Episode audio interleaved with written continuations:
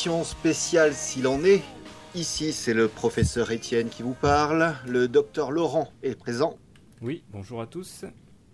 Et mais nous sommes surtout en compagnie d'un invité extraordinairement spécial. Bonjour Roland. Salut les mecs. Euh, Roland C. Wagner donc est avec nous. Euh, et, les, et, les, filles, parce qu'il y en aura. pour parler de, de, son dernier bouquin Rêve de gloire et puis pour parler de tout un tas d'autres choses.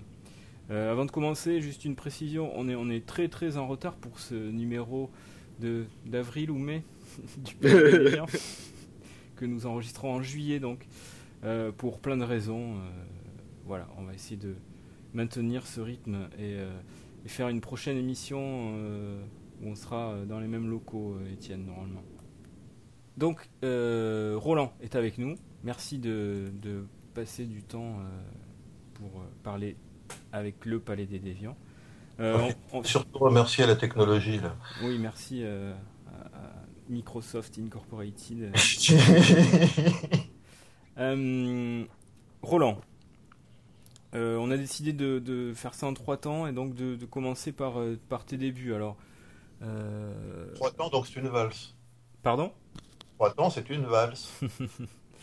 Euh, donc on va commencer par tes débuts. Alors moi ce que je sais de tes débuts c'est que tu étais avant tout un fan quoi. Tu es un, passionné de SF qui, euh, qui a dévoré... Euh... tu fais partie de ces gens qui. Alors je sais pas si c'est ton cas mais certains me disaient oui moi j'ai commencé à écrire parce que euh, j'avais peur de plus avoir de bouquins à lire quoi. Est-ce que est-ce que c'est ton cas D'arriver au bout de plus avoir rien à lire alors j'ai commencé à écrire pour avoir toujours des histoires à lire. Est-ce que est-ce que c'est ton cas? Bah, pas vraiment parce qu'en fait moi j'ai eu envie d'écrire quand j'ai lu mes premiers bouquins de SF. Mhm.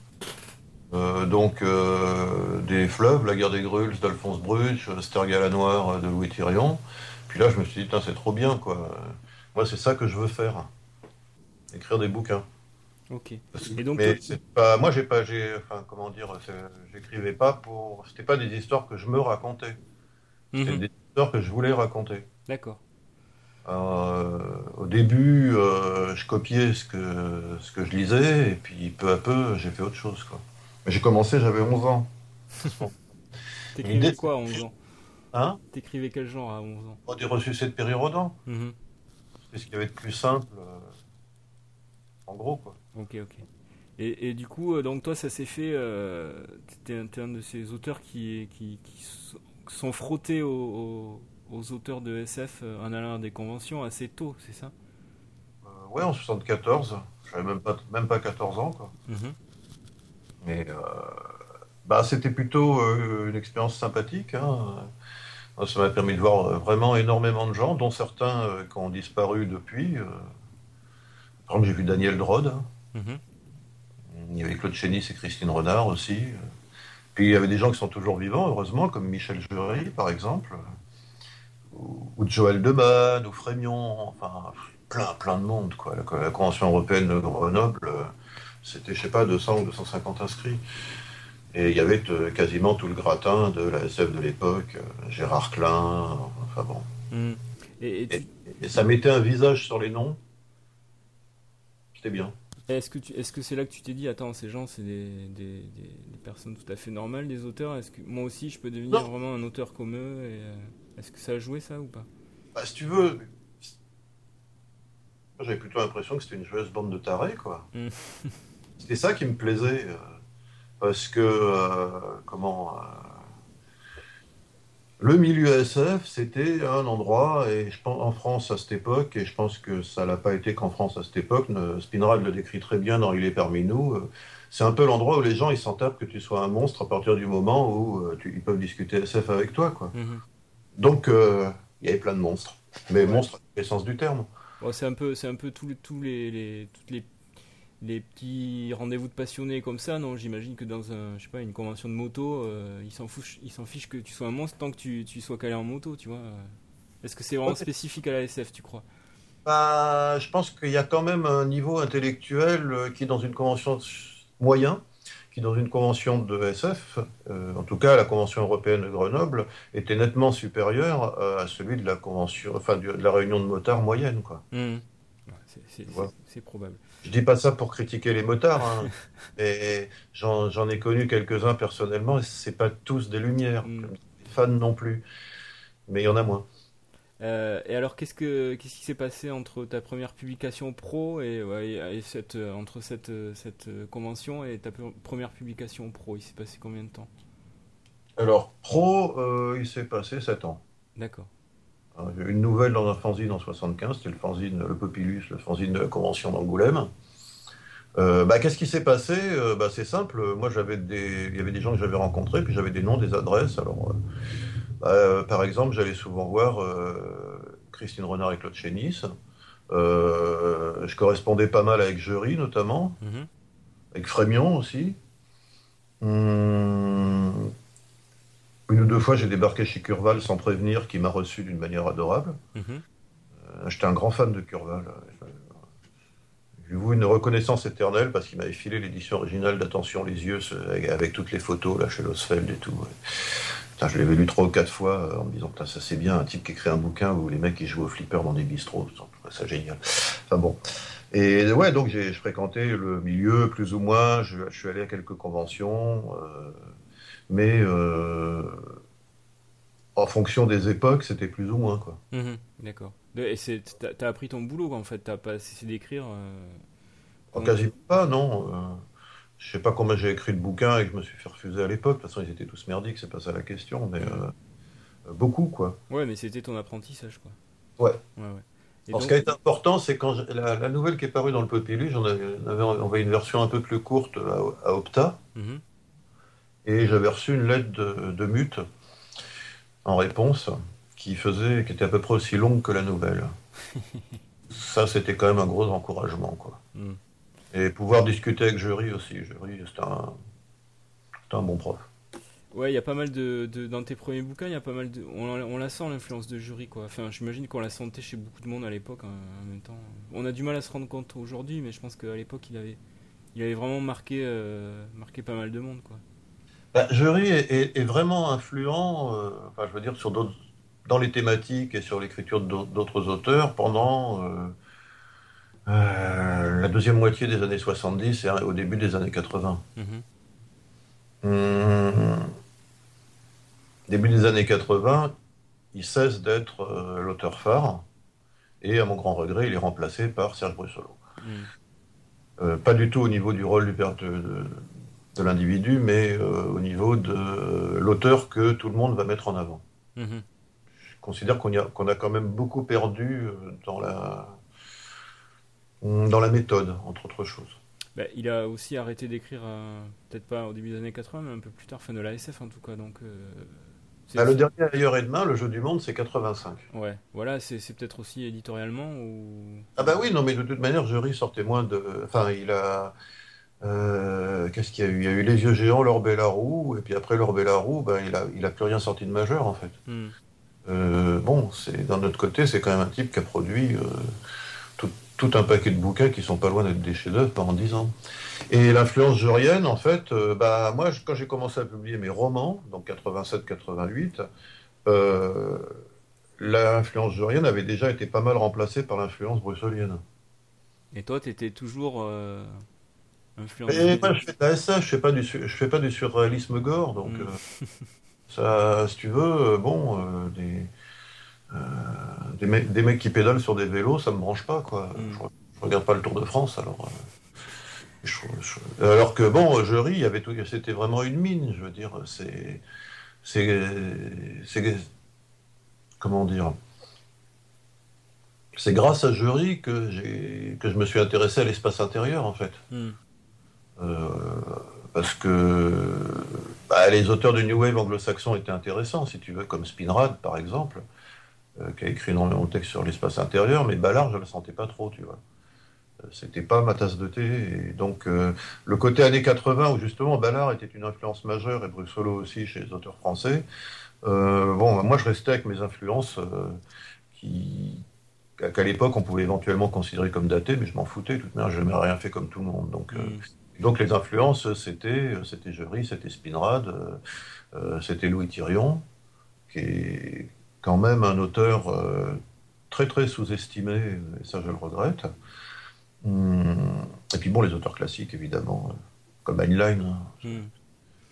je fais partie des gens qui considèrent que Heinlein, à, une certaine époque, a été le plus grand, c'est clair. Alors ceci dit, tu dis que voilà, c'était c'était pas à la mode ce que tu proposes quand tu publies tes premiers romans. Pourtant, tu sors ton premier et ton troisième roman publié, tu, tapes deux prix Rony 88, 89 quoi. Donc quand même plutôt bien reçu finalement.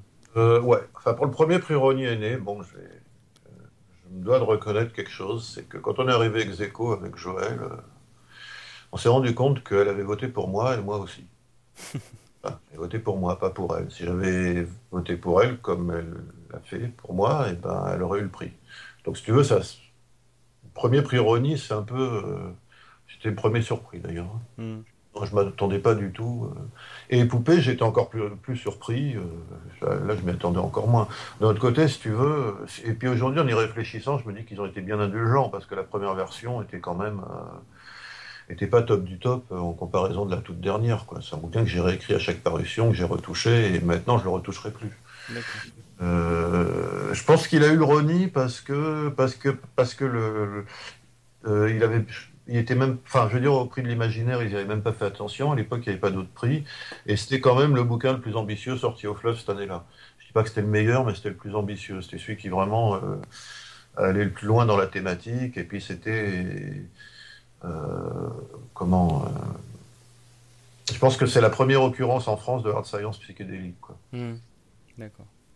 Et donc, à partir du premier, c'est fin 87. Hein euh, tu deviens un véritable auteur fleuve noir euh, qui publie. Euh, pour être honnête, le premier, c'est le bouquin avec Alain Paris, La course du Springbok à travers le Val, qui était paru en espionnage au début de l'année. Mais ça aussi, c'est un accident. D'accord. Du coup, donc, tu deviens un vrai auteur fleuve noir aussitôt, quoi. Tu publies un ou deux romans par an en fleuve, voire plus peut-être certaines années. Alors, ce qui se passe, c'est que moi, j'arrive juste au moment où Siri vient d'être viré. je crois qu'il doit les deux contrats qui me signent doivent être parmi les derniers qui, qui signent, quoi. Et donc le serpent paraît et le, un ange s'est pendu. En fait, entre-temps, ils avaient nommé à la tête de la collection Nicole Hibert, mhm. euh, bah, qui a fait le tri dans les manuscrits, y compris ceux qui étaient retenus, qui a viré un certain nombre d'auteurs, et moi j'ai eu la chance de ne pas être viré. Et après, ben, euh, Nicole, elle essayé de faire une politique d'auteur, et elle avait, au début, elle ne savait pas du tout ce que c'était la SF, elle s'y est mise peu à peu, elle avait une vision qui était un peu différente de celle qu'on pourrait avoir. Euh, a notamment accentué le côté fantastique et fantasy dans la collection. Avec le recul, je ne sais pas si c'était une bonne idée, mais en tout cas, à l'époque, ça pouvait en paraître une et elle a, elle a mis beaucoup d'énergie là-dedans. Et donc, si tu veux, avec euh, Michel Pagel, Claude Eken, Jean-Marc Ligny, euh, on est, on a, et puis Jean-Claude Dugnac, donc les auteurs qui avaient déjà publié du temps de Patrick Siri et qui a conservé, plus tout un tas de nouveaux qui sont arrivés par la suite. On, a fait moi, ce, que, ce que moi j'appelle la, génération perdue. C'est-à-dire les gens qui n'avaient pas de presse, dont tout le monde se foutait, qui n'avaient pas, euh, pas de prix à part le Roni et qui, et qui continuaient, enfin, et qui écrivaient du fleuve. Alors certains euh, avaient un peu les boules parce qu'ils auraient préféré être ailleurs. Mm-hmm. Et puis tu avais ceux comme Michel Pagel et moi. Euh, je peux pas m'avancer pour les autres, mais je crois que je crois que Claude aussi était, était un peu dans cet esprit-là. C'est-à-dire publier au fleuve, c'était un but dans la vie quelque part, mm. professionnel.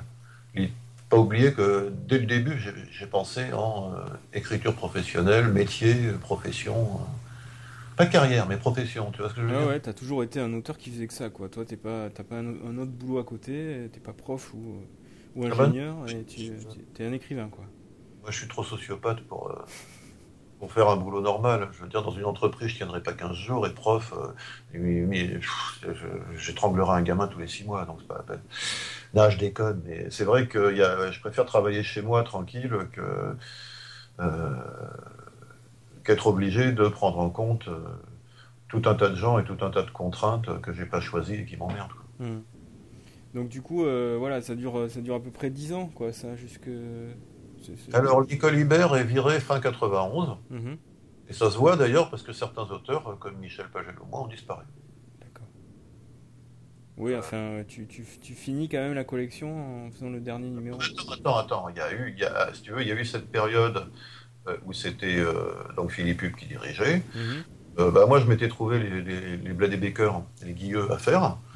J'ai fait de la SF populaire, euh, du space-up d'aventure, euh, rigolo, à fond la caisse, en déconnant totalement, en n'en ayant absolument rien à foutre d'inventer des idées nouvelles ou d'écrire des histoires originales, mais en faisant des trucs, en prenant ce qu'il y avait de plus fun chez Guilleux, en y rajoutant ce que moi je pouvais y mettre, et en essayant de faire des bouquins que bah, que le lecteur euh, de, de, Space Up et le lecteur de Guilleux, il allait apprécier, quoi, tu vois.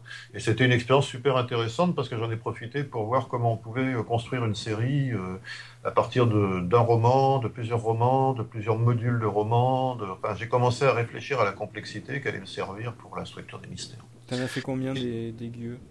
Bon, Je sais plus, 18 tout seul et 3 avec, avec Rémi Gallard. D'accord, donc c'était un rythme fou, quoi. T'en faisais combien par an? 4 par an. Ah ouais. Ça s'arrêtait en 99, mais sur la fin, je pouvais plus tenir parce que je faisais les mystères au fleuve et ça en plus. Et, tu vois, et les mystères, c'est 96. Donc, euh, je vois eu, je propose le projet, on va se bourrer la gueule aussi d'Ibrahim dans un couscous et euh, il me signe euh, un contrat. D'accord. Donc c'est là qu'intervient Étienne, hein, qui, a, qui, a, envie de nous, nous parler des, des, futurs mystères de Paris. Donc. Mais juste avant, euh, Roland, j'ai commencé à le lire, c'était dans Casus Belli. Mhm. C'est vrai qu'il a été critique, oui. Et euh, j'aimerais justement que tu reviennes un petit peu là sur ce que tu voulais faire dans ces chroniques-là. Ça, c'est marrant parce que Casus, c'est encore un accident. Ce que je veux dire, c'est si je me suis retrouvé à faire la critique, à la page SF, c'est parce que euh, Didier Guizrix, bah, je l'avais croisé, on avait co-animé avec d'autres gens une émission de radio deux, trois fois dans le sud de Paris au tout début des années 80. Et puis, euh, je le rencontre, je sais plus, ça devait être pour le lancement d'Étoile Étoile Double. Donc ça ne rajeunit pas, 84, dans une boîte s'appelait 120 Nuits. Et il me dit, ouais, on va peut-être intégrer de la critique SF dans Casus, est-ce que ça t'intéresse? À l'époque, je savais à peine ce qu'était Casus, uniquement parce que je connaissais Didier. Je dis, ouais, pas de problème. Et genre, six mois après, il m'appelle, il me dit, bon, bah c'est bon, vas-y, chronique et tout. Et donc, j'avais des contraintes. Mais au début, c'était pas clair parce que bon, on, essayait des trucs. Euh, moi, j'ai faisais une espèce de chronique de SF fourre-tout où j'essayais de passer en revue un maximum de parutions. Et puis, euh, bon, au bout d'un moment, j'ai eu des consignes qui étaient quand même d'essayer de montrer quel pouvait être l'intérêt, parce que c'était la rubrique Inspi SF. Donc, quel pouvait être l'intérêt pour le joueur ou le maître de jeu. C'était dans cet esprit-là. Et, euh, bon, évidemment, il fallait aussi que je parle de fantaisie et de fantastique. Euh, c'est l'époque de ma vie où j'ai lu le plus de fantaisie, en fait. Euh, alors, il y a eu plusieurs périodes. Il y a eu notamment une période où, bon, comme je m'étais retrouvé avec euh, une page entière, ce que j'avais décidé de faire, c'était de faire une, de mettre un livre en vedette, sans me préoccuper des relations éventuelles avec le jeu de rôle. C'est à ce moment-là que j'ai fait les gros papiers sur Hyperion, sur Spinrad, ce genre de choses. Et par contre, consacrer le reste de la rubrique, donc largement les deux tiers, euh, toujours à des livres qui pouvaient être utiles d'une manière ou d'une autre aux joueurs ou aux maîtres de jeu. Comme inspiration pour créer des décors, pour créer des personnages, pour, trouver des intrigues, ou simplement pour le, joueur, pour euh, accentuer, enfin, trouver, oui, trouver un moyen d'accentuer et de colorier un peu plus l'ambiance de, des jeux auxquels il participait. Tu, jouais toi, Étienne, ou Ah oui, non, mais moi je suis un, j'ai été un vieux lecteur de, de Casus Belli et, la rubrique de Roland m'avait ouvert à l'époque quantité de choses. Et euh, je profite de l'occasion pour te remercier parce que je te dois énormément de découvertes. Oui, non, mais ça c'est cool parce que sur le moment je ne savais pas ça. Je m'en suis rendu compte depuis hmm. que, plein de gens, euh, mais vraiment plein, m'ont dit ouais, ouais, moi je lisais des trucs dans Casus Belli. En plus, il y en avait plein qui savaient même pas que j'écrivais des bouquins. Hein. Je savais pas qui j'étais, quoi. J'étais le chroniqueur SF de Casus Belli, quoi. Point, c'était absolument génial. Et peut-être que le plus beau compliment, je dis pas ça pour te rendre jaloux, hein, Étienne. le plus beau compliment qu'on m'ait fait, c'est une fois, il y a un type, il vient me voir, et puis il me dit, il me dit ouais, c'est un joueur. Hein. C'est toi qui tenais la rubrique SF dans Casus Belli. Je fais, ouais. Mec, il dit, t'as vraiment des goûts de chiottes. ah, je rigole, parce que la manière dont c'était dit, c'était pas méchant, tu vois. Et en gros, le, et le type m'explique qu'il euh, trouvait que j'avais des goûts de chiottes, mais que justement, quand je découvrais un bouquin, il l'achetait. Donc, j'étais, de mon point de vue, et du sien aussi, un bon critique, parce qu'il pouvait se positionner par rapport à mes goûts pour faire ses choix. Oui, oui, il faut toujours savoir comment se positionner par rapport aux critiques pour, pour en tirer. Oui, mais là, c'était clair, quoi. Hmm. Il y, a, y, a, y, a, plein de gens qui, eux, par contre, appréciaient la sélection, machin et tout. Tu vois, c'est. Mais c'était, c'était pas facile à faire parce qu'il y avait c'était pas tout, cette contrainte justement de tout, ramener au jeu de rôle, c'était très très comment? Moi, je pense que la contrainte, euh, ça peut être une bonne chose parce que ça te pousse à réfléchir. Et que là, ça me poussait à réfléchir. Des fois, je tordais un peu la réalité en disant oui, ce livre est parfait pour tel truc. C'était pas vrai, mais mais ça pouvait l'être si on l'avait dans l'esprit. Et puis des fois, au contraire, j'étais content parce que quand je disais ah ce bouquin-là, euh, si vous masterisez Vampire, il vous le faut et eh bah, ben, comment j'avais rempli mon contrat et en plus j'avais mis en avant un bon bouquin. Mais moi je jouais pas beaucoup, hein. très peu. J'ai un peu joué à Vampire, surtout comme maître de jeu.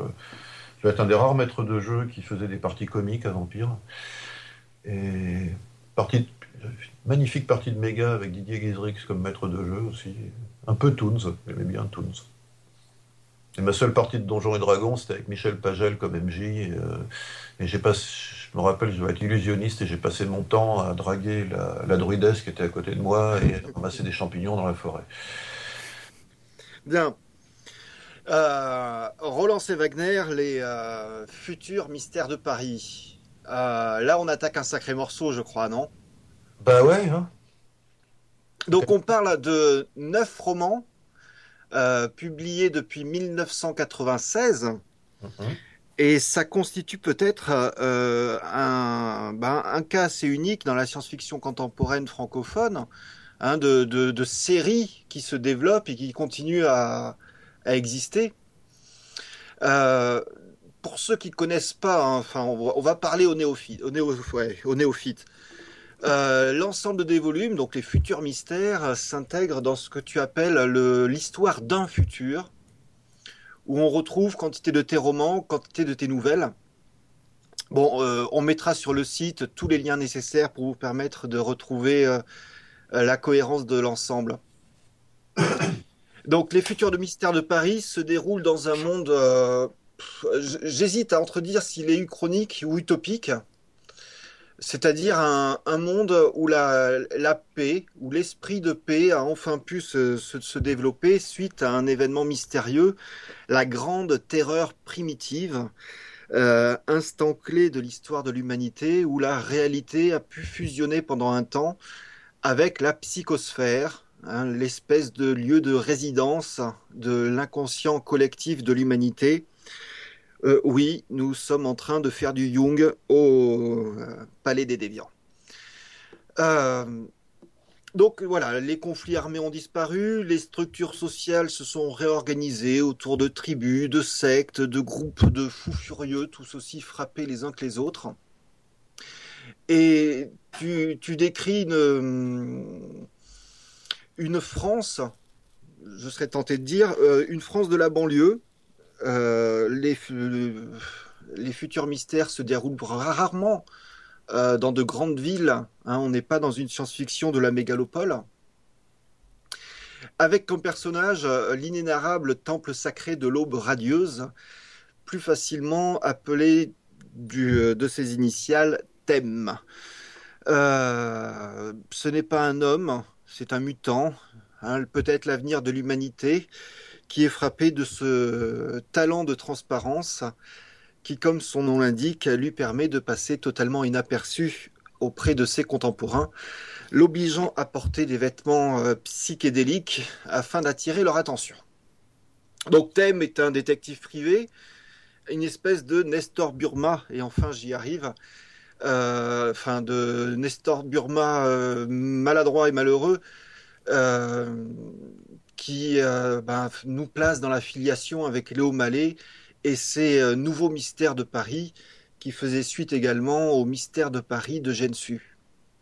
Donc on est dans une filiation, au moins dans les titres, dans le, travail euh, d'écriture d'une série romanesque populaire.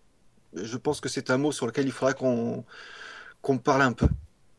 Donc euh, des choix de narration forts, euh, marqués par un, humour, une, des intrigues déjantées, Est-ce que l'intrigue est toujours intéressante? Je suis pas sûr, parce que je préfère de très loin les personnages qui euh, font avancer l'intrigue. C'est pas tellement savoir ce qui va se passer à la scène suivante qui m'accroche, c'est savoir comment vont réagir les personnages. Et je crois que c'est une des grandes réussites à mes yeux de la série, que la création d'une série de, d'une, d'une foule de personnages qui reviennent de volume en volume, que l'on voit et que l'on retrouve. Bon, je suis bien évidemment très très rapide hein, dans, l'aperçu de la, de la fresque, parce que, à mon avis, là aussi, il faudra qu'on parle de ce qui constitue l'originalité de, celle-ci, euh, la musique, l'art, la science-fiction, la science-fiction en tant que genre, tout est toujours présent. J'aimerais également qu'on parle aussi de la, sévérité de certaines critiques. Souvent, on a pu lire des choses très dures sur ces romans, et je serais curieux de savoir ce que tu en penses.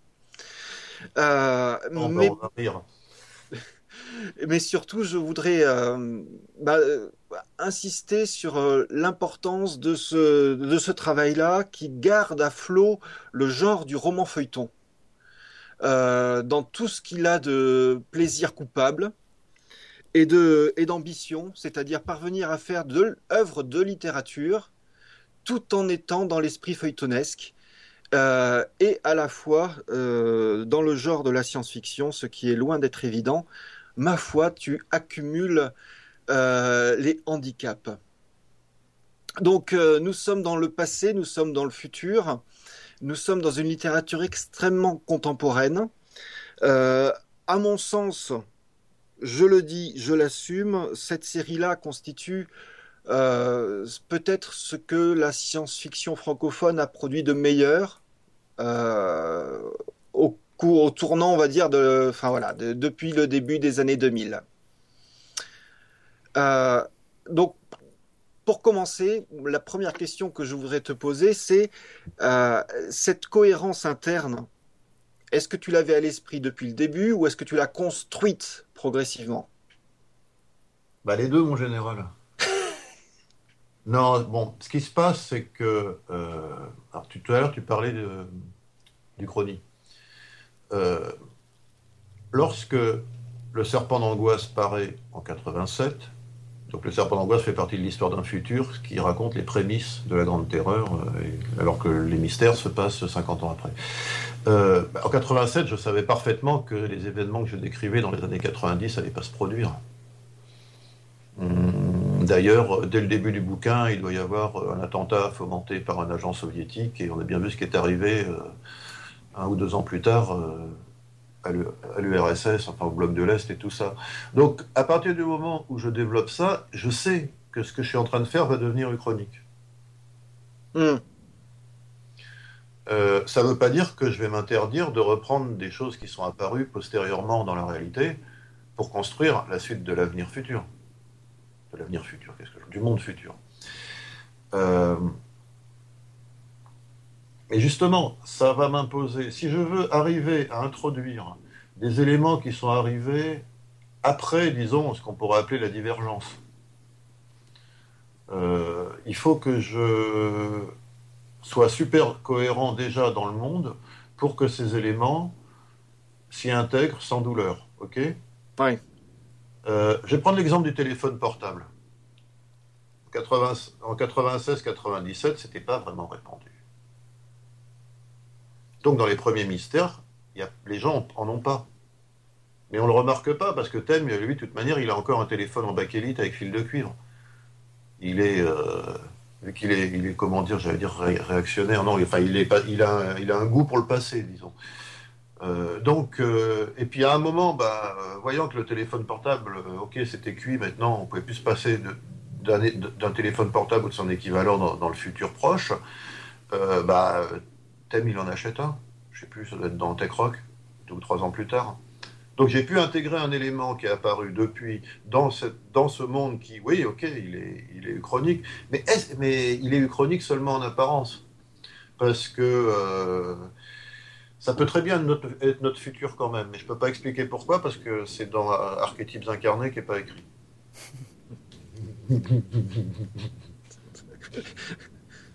euh, tout ça explique pourquoi j'ai besoin de beaucoup de cohérence au départ, et la cohérence se renforce. C'est-à-dire que quand je renforce un élément, à partir du moment où j'introduis cet élément dans le cadre de quelque chose qui est déjà cohérent, et que cet élément est cohérent avec ce qui existe déjà, ça renforce la cohérence et ainsi de suite. Hmm. Euh, c'était dans, bah, notamment dans, Mine de rien, où, euh, le, où tu reprends beaucoup de choses parues dans les précédents volumes. Ah oui. Bah, euh, de toute manière, bon, la, la, structure de la série, donc comme j'avais appris des trucs avec les Blade et Baker, et je me, je me suis pas inspiré que du roman populaire, je me suis inspiré, enfin que du feuilleton populaire, je me suis inspiré de ce qui est la forme actuelle du feuilleton populaire, la série télévisée. Hmm. Et parmi les influences, j'ai pas peur de citer Buffy, et j'en ai pas honte non plus, qui est une série qui est quand même d'une grande intelligence. Euh, donc au niveau justement du développement des personnages dont tu, passais dont tu parlais tout à l'heure, euh, bah, c'est l'une des choses qu'il y a dans les, dans les séries télévisées, c'est que l'intérêt repose euh, beaucoup plus sur les personnages confrontés à des situations que sur les situations elles-mêmes. Hmm. pour Buffy, c'est évident si t'as pas la galerie de personnages et si t'as pas l'humour, c'est complètement ridicule. Une petite nana d'un mètre cinquante qui tue des vampires, comme ils lui disent dans l'épisode d'Ikien où elle se demande si elle n'est pas dans un hôpital psychiatrique et folle alliée depuis, depuis 5 ans. attendez, c'est invraisemblable votre truc. Donc, cette structure me permet d'avoir en fait tout à l'heure, tu disais que finalement, les intrigues, on s'en fout un peu. Ouais, c'est vrai. L'intrigue de chaque volume ou de chaque nouvelle, finalement, on s'en fout un peu. Sauf que chaque, chaque livre, chaque nouvelle, chaque novella participe à la création d'un ensemble, d'un tout. Et pas seulement un tout feuilletoniste où on tourne les pages et où ça se suit et tout ça, ni une, série euh, au vieux sens où il y, a, une aventure, et puis une autre, et puis une autre, et puis une autre. Ce que je veux dire, c'est qu'il y a les, certaines nouvelles sont uniquement, apportent uniquement des éléments d'information euh, sur euh, l'univers ou les personnages. Enfin, je parle de leur intérêt profond. Hein. Et, mais par contre, et, les romans ont des intrigues plus développées, mais qui souvent euh, ont tendance un peu à être justement à la Léo Mallet. Un peu oui. Hein. Euh, d'ailleurs, d'ailleurs, j'ai vu passer des critiques où des gens me le reprochaient. J'étais mort de rire. Putain, les mecs allaient lire Léo Mallet. Euh, c'est bon, c'est c'est fait exprès, quoi. Mais apparemment, euh, enfin, et la manière dont la série est fichue, c'est que la méta-intrigue de la série, quand tu lis euh, dans l'ordre et en entier, comme André Ruot l'a fait il n'y a pas très longtemps, bah, tu vois tout un tas de trucs que tu n'avais pas vu aux premières lectures. En fait, tu te rends compte que la, véritable intrigue, elle s'étend. D'abord, il n'y en a pas qu'une, il, y a tout un faisceau d'intrigues qui, s'entremêlent, et que tout ça s'étend sur toute la durée de la série. Mine de rien, par exemple, euh, conclut, et au-delà, parce que mine de rien, conclut quelque chose qui a commencé avec les derniers jours de mai. Hmm, d'accord. Le, ce que fait euh, le personnage de tête de crâne à la fin, c'est quelque chose, c'est l'achèvement de quelque chose qui a commencé avec les derniers jours de mai. Donc là, là, avec mine de rien, il y a quelque chose qui a bouclé dans la, méta-méta-intrigue, celle qui recouvre l'ensemble de l'histoire euh, d'un futur. Euh, les mystères, c'est, il y a tout un tas de bouts d'intrigue et de méta-intrigue qui ne sont pas finis. Hmm. En plus, il y a des textes. Le champ du cosmos est dans le même monde. Donc il y a. Enfin, j'ai fait un truc méga super compliqué en fait, et après je me plains que les gens s'en rendent pas compte. Euh, des fois, je dois être un peu naïf. Hmm. Ça répond à ta question? Oui, bah, surtout peut-être que, euh, enfin, il y a cet humour euh, omniprésent, un humour souvent potache, hein, qui ne recule devant, devant pas grand-chose. Bah, chaque personnage a, sa forme d'humour. Hmm. Voilà. Euh, Thème, il est, c'est assez curieux parce que c'est un personnage totalement différent de Nestor Burma, mais il a un côté Nestor Burma dans l'humour hein, en fait. Et s'il n'était pas euh, millénariste, tout ça, mutant, avec euh, des émotions différentes, enfin une psychologie, euh, des bases psychologiques différentes de nous et tout, on pourrait presque dire qu'il est cynique. Ramirez n'a pas tant d'humour que ça, mais il est un personnage comique. Voilà, donc, euh, et, euh, et, Aileen, copine de thème, a une forme, une, forme d'humour pincé et pointu. Euh, enfin bon, voilà, donc il y a, en fonction du narrateur, il y a des formes d'humour différentes. Hmm. Mais l'idée, euh, c'est quand même qu'on euh, n'est pas là pour s'emmerder, quoi, et qu'on peut très bien développer des concepts super chiadés, vraiment très compliqués, et des histoires très très compliquées, et, des mondes très complexes, et euh, des intrigues très complexes, et le faire avec, bah, dans la joie et la bonne humeur, quoi. moi, j'ai une question sur la, psychosphère. Est-ce que tu es conscient que c'est un truc, c'est aussi assez jungien dans l'idée qui, qui, est apparu un peu au même moment, euh, par exemple chez Moore, euh, la notion d'ID space, où, euh, alors c'est pas vraiment sur les archétypes, mais lui c'est vraiment, il postule que toutes les créations de l'esprit humain, et lui il le croit vraiment, hein, sont dans un, endroit qui ressemble à la psychosphère. Quoi. Est-ce que... Quel Moore Pardon Moore, mais lequel Alan. Ah d'accord, d'accord, le scénariste, ok. Oui, oui.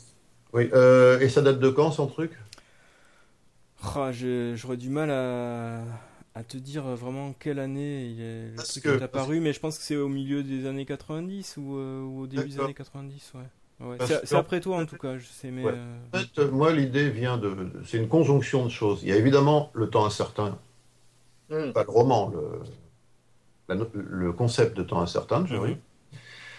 Euh, il y a la, la forêt des mythes-images. Ouais.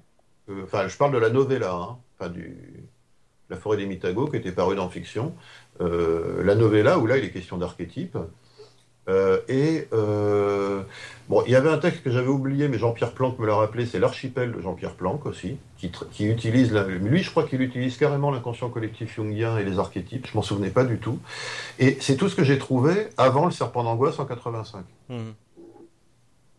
Donc euh, voilà, et, en tout cas, je me suis inspiré d'au moins deux des trois trucs que j'ai cités. Mm.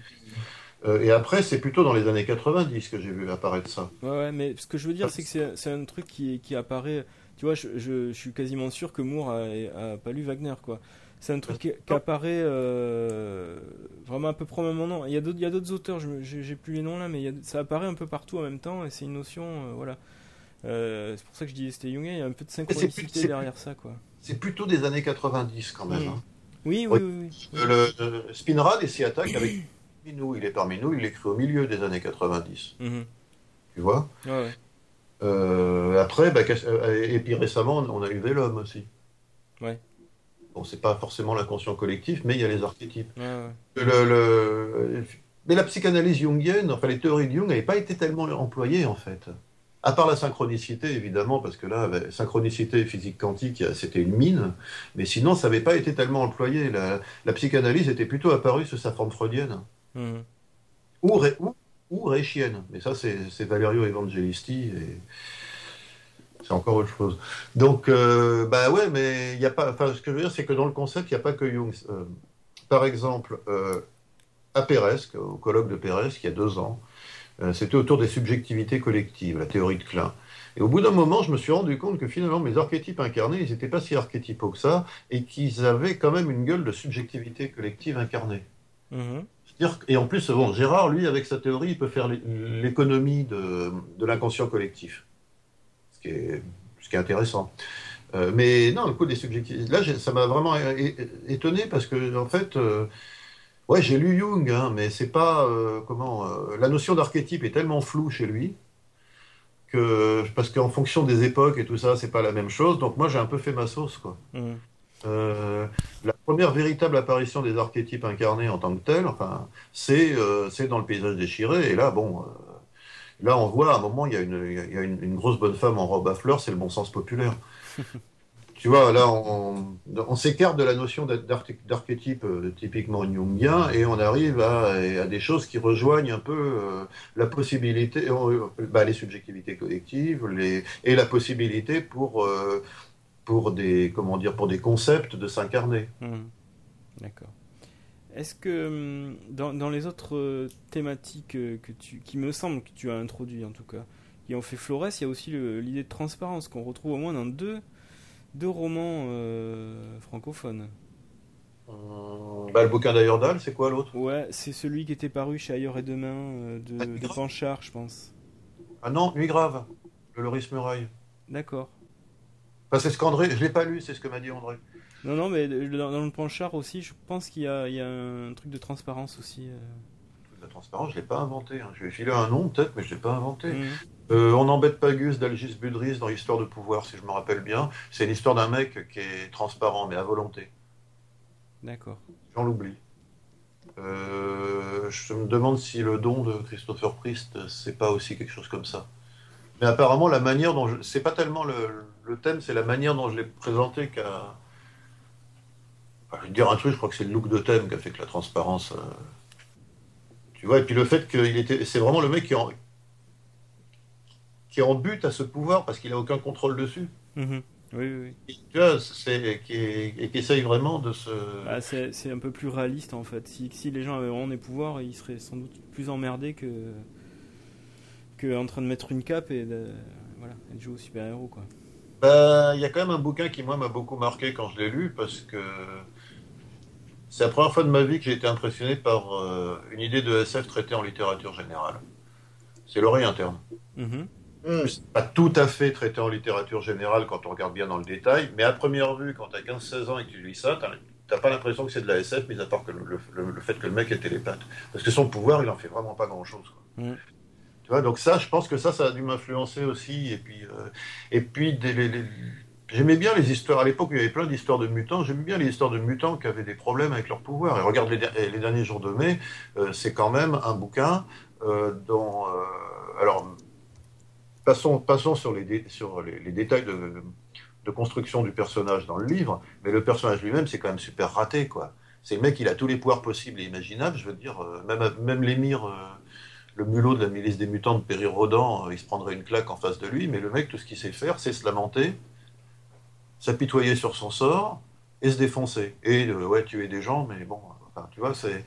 Donc, déjà, le côté à l'époque, je raisonnais pas en termes assez analytiques pour avoir réussi à le formuler, mais je pense que la thématique du mutant était en train de mourir de sa belle mort. Ça faisait peut-être longtemps qu'elle était morte, non? Non, non, parce que dans les années 70 en France, elle n'était pas morte du tout. Hein. Hmm. Dire c'était encore quelque chose et, euh, et de toute manière, en le mutant en tant que métaphore continuait à, être exploitable, hein. en tant que métaphore de l'outcast, du misfit, enfin tout ça. Hmm. Et, euh, et en fait, bon, le premier truc, c'était, ouais, je fais, un, je, fais un mec qui a plein de pouvoirs, mais c'est un super minable. Et l'étape suivante, c'était peut-être justement Thème qui a qu'un seul pouvoir et à qui le pouvoir pose bien des problèmes, même si des fois ça l'arrange. Hmm. Euh, Étienne, une, autre question? Oh non, je pense qu'on peut passer quand même euh, à la suite. Hein. J'ai quand même envie de parler de Rêve de gloire. on, va, on va écouter un petit morceau euh, avant ça. Euh, Roland, je sais pas, quel, quel morceau on écoute tiré de Rêve de gloire? Oh bah, On va s'écouter euh, Je suis allé à la pointe de pescade. Allez, c'est parti.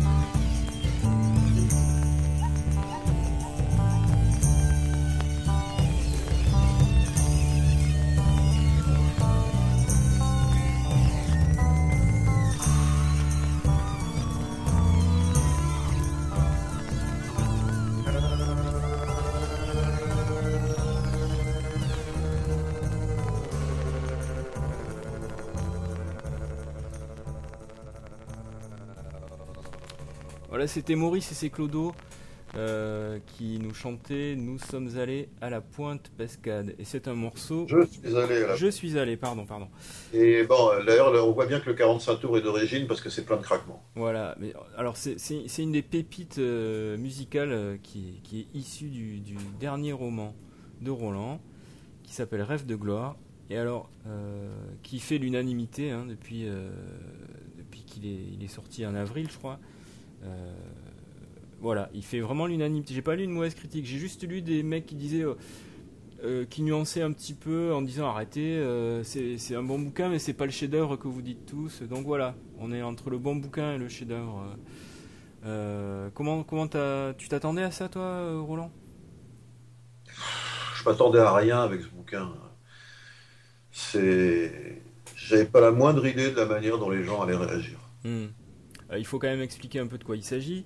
Euh, c'est une uchronie. Euh, alors, moi, ça, ça, fait je sais pas combien de temps, 10 ans peut-être qu'on se connaît.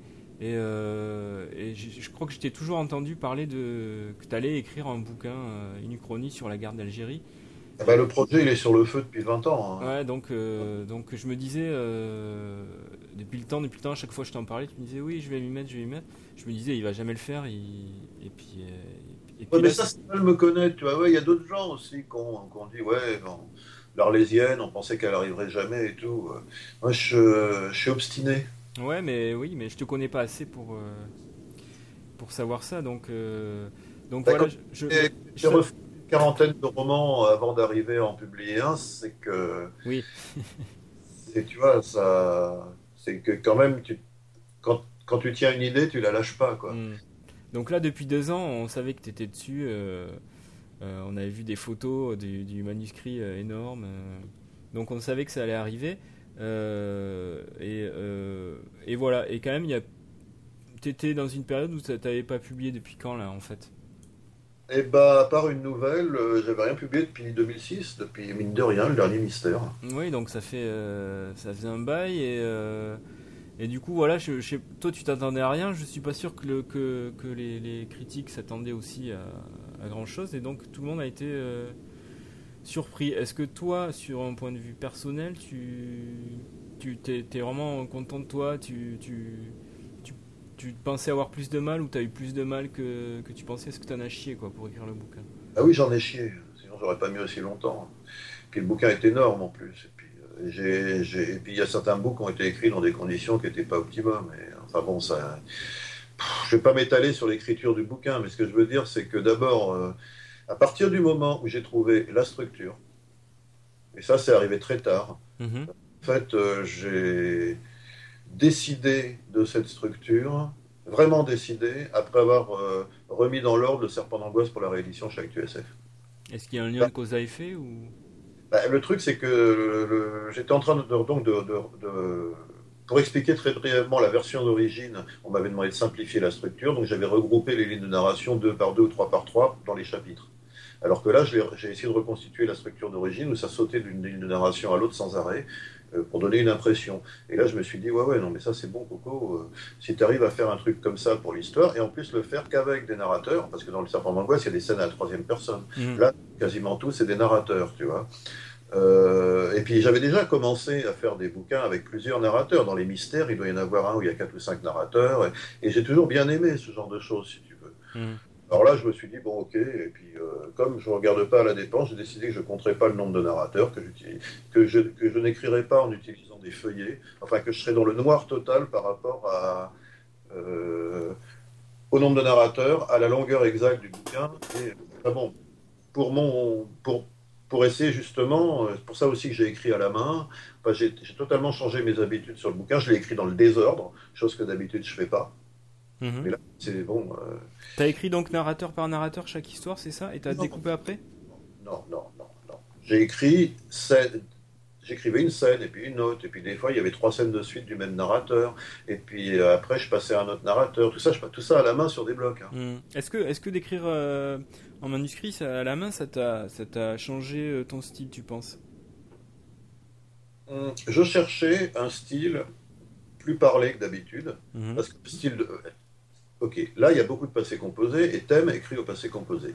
Mais Thème, quand il raconte au passé composé, il a un côté, je dirais, vieille France. Avec des formulations justement à la Nestor Burma, ou tu vois, des, euh, des fois des effets de style qui tombent à plat, des trucs comme ça. Donc là, là, je voulais vraiment que ça soit quelque chose, que ça soit le flow, tu vois. Parler. Alors peut-être aussi que le fait d'avoir traduit euh, Il est parmi nous, où tu as le personnage de Foxy Loxy, euh, où justement là, qui est entièrement, bon, c'est à la troisième personne, mais qui est entièrement dans le flow, dans le, dans le débit, si tu veux, mm-hmm. ça m'a influencé. Euh, et donc écrire à la main, en plus, euh, écrire à la main, bah, des fois je peux pas me relire, donc si tu veux, parce que j'écris, plus j'écris vite, plus j'écris mal, quoi. Et ça m'a peut-être aussi euh, poussé à simplifier et puis à faire volontairement moins attention à des trucs. Par exemple, comme j'ai moins traqué les répétitions parce que justement les répétitions servaient à accentuer la scansion. Mm-hmm. Voilà.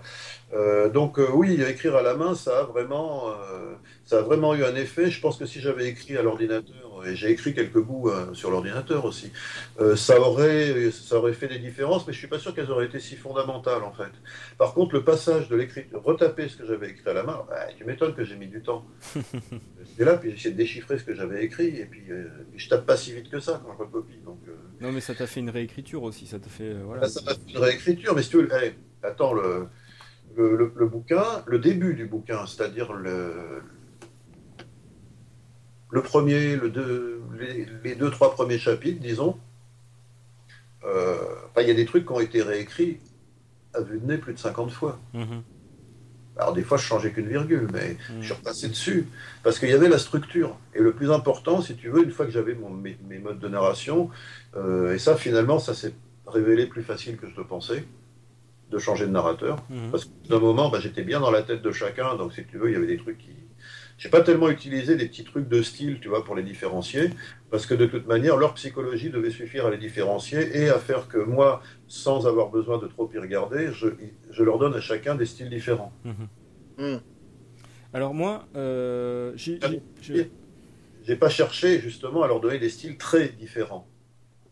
Hein parce que le, euh, les vraies différences de style sont entre ceux qui sont au passé composé et ceux qui sont au présent, en fait, parmi les narrateurs.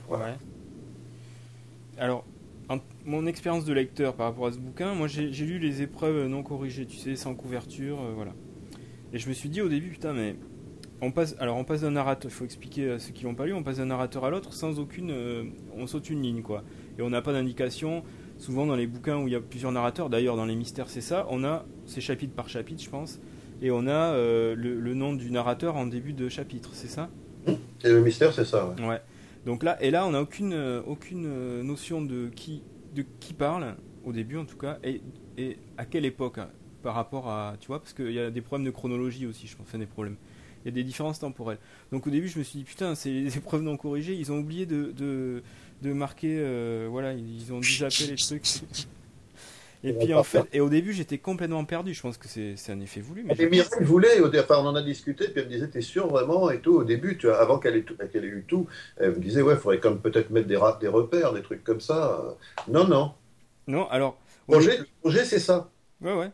La, si je mets des repères, parce que moi j'ai le plan. Hein. Hmm à côté. Avec, je sais très, je sais, euh, tu veux, en le regardant, le consultant, je sais très bien que c'est que telle scène dans tel chapitre, c'est la quatorzième intervention du personnage, des trucs comme ça. Moi, je l'ai. Mais je l'ai, un, pour pas me perdre, et deux, pour, euh, comment dire, euh, ne pas être obligé de relire et relire et relire et relire et relire pour me remettre dans la tête les scènes pour, pour refaire un montage. En fait, c'est un bouquin qui a été monté. Ouais, d'accord. Un montage. Ouais, ouais. clair. Et j'ai réussi. Et si tu veux, le, sur les trois premiers, quand le, quand le montage a été impeccable sur les et, à peu de choses près définitif sur les trois premiers chapitres, j'avais beaucoup moins besoin d'y réfléchir. Hmm. Alors, ouais, vas-y. L'effet, l'effet que ça m'a fait, du coup, parce qu'au début j'étais, perdu, je pense que d'autres lecteurs aussi, et puis petit, petit à petit, on reconnaît évidemment les, les, les narrateurs principaux, je sais pas combien il y en a, il y en a peut-être 4 ou 5, et puis il y a des interventions de d'autres narrateurs, certains qu'on voit qu'une fois, certains qui reviennent, mais euh, voilà. Donc au bout d'un moment, tu, tu, vois très vite à qui tu as affaire dans chaque chapitre. Tu as des personnages principaux, quoi. Et donc tu arrives à suivre leurs aventures. Mais les, petites interventions des autres narrateurs, euh, ça donne une, une, idée de. Alors, de magma, je vais te dire, de, de vie, quoi. De, je pense que c'est ça que. Plus, plus il y a point de vue, plus on a l'impression que, c'est, euh, que le monde est, est réel, quoi. C'est alors, est-ce que est-ce qu'il y a l'influence de, de, tout ça Zanzibar là-dedans? Parce que moi, ça m'a fait penser à ça, évidemment. Bah oui. Ouais. Euh, moi, les bouquins que j'ai cités, que, que j'avais comme influence à la tête, c'est ça et Manhattan Transfer. Tout ça Zanzibar et Manhattan bah, Transfer. Bah, tout ça Zanzibar est déjà a repris la technique euh, de Manhattan Transfer. Donc, euh. Et en fait, il y, y, a une troisième. Il y en a un troisième. Mais là, c'est une influence purement inconsciente. Moi, j'y ai pensé il y a deux semaines, et quelqu'un, là, dans une critique qui doit paraître, l'a cité pour la première fois. C'est la vie mode d'emploi de Pérec. Ouais. Qui est probablement un montage aussi, oui, oui, qui est construit sur, euh, sur un immeuble, en fait, celui. Voilà. Hmm. Mais bon, je suis pas assez frimeur pour euh, aller le gueuler sur les toits, tu vois. Euh, mais quand je, quand je m'en suis rendu compte, ça m'a paru une évidence que, que quelque part, ce, ce bouquin m'avait influencé sans que je m'en rende compte. Attends, il y, a, il y, a, 20 ou 30 ans que j'ai lu. Hein. Hmm. Et que, ça et que l'influence, l'influence de la vie mode d'emploi ressort dans ce livre sans. J'ai pas fait exprès, monsieur. Euh, il y a quand même un petit détail qu'il faut signaler, c'est que tous ces narrateurs, ils sont anonymes. Oui. Bah, s'ils sont anonymes, je vais pas commencer à les. Tu vois ce que je veux dire? Ouais, ouais. Euh, c'est des gens qui subissent l'histoire et qui essayent d'y survivre. On n'est pas du tout dans euh, les grands stratèges, les hommes d'État, les, politiciens, euh, les révolutionnaires. on est dans des gens qui sont dans des situations historiques, un ensemble de situations historiques qui se succèdent, euh, et qui, euh, bah, qui mènent leur vie, quoi. Hmm. Et qui mènent leur vie, bah, euh, chacun se débrouille comme il peut. Hein. on a l'impression de, de, c'est pas des journaux intimes, mais on a l'impression d'éterrer, de, de, regarder dans la vie de, de plein plein de gens. et c'est ça qui donne l'effet en fait de. Il y a un effet de foisonnement, mais le, le, réalisme en fait, le réalisme il vient de là quoi. Je pense vraiment. La structure est hyper originale, je trouve, pour ça. Et, et ça donne un effet réalisme, oui, euh, digne de Manhattan Transfer, oui, en effet. Euh, au point de vue de la thématique, euh, là aussi j'ai été surpris, moi.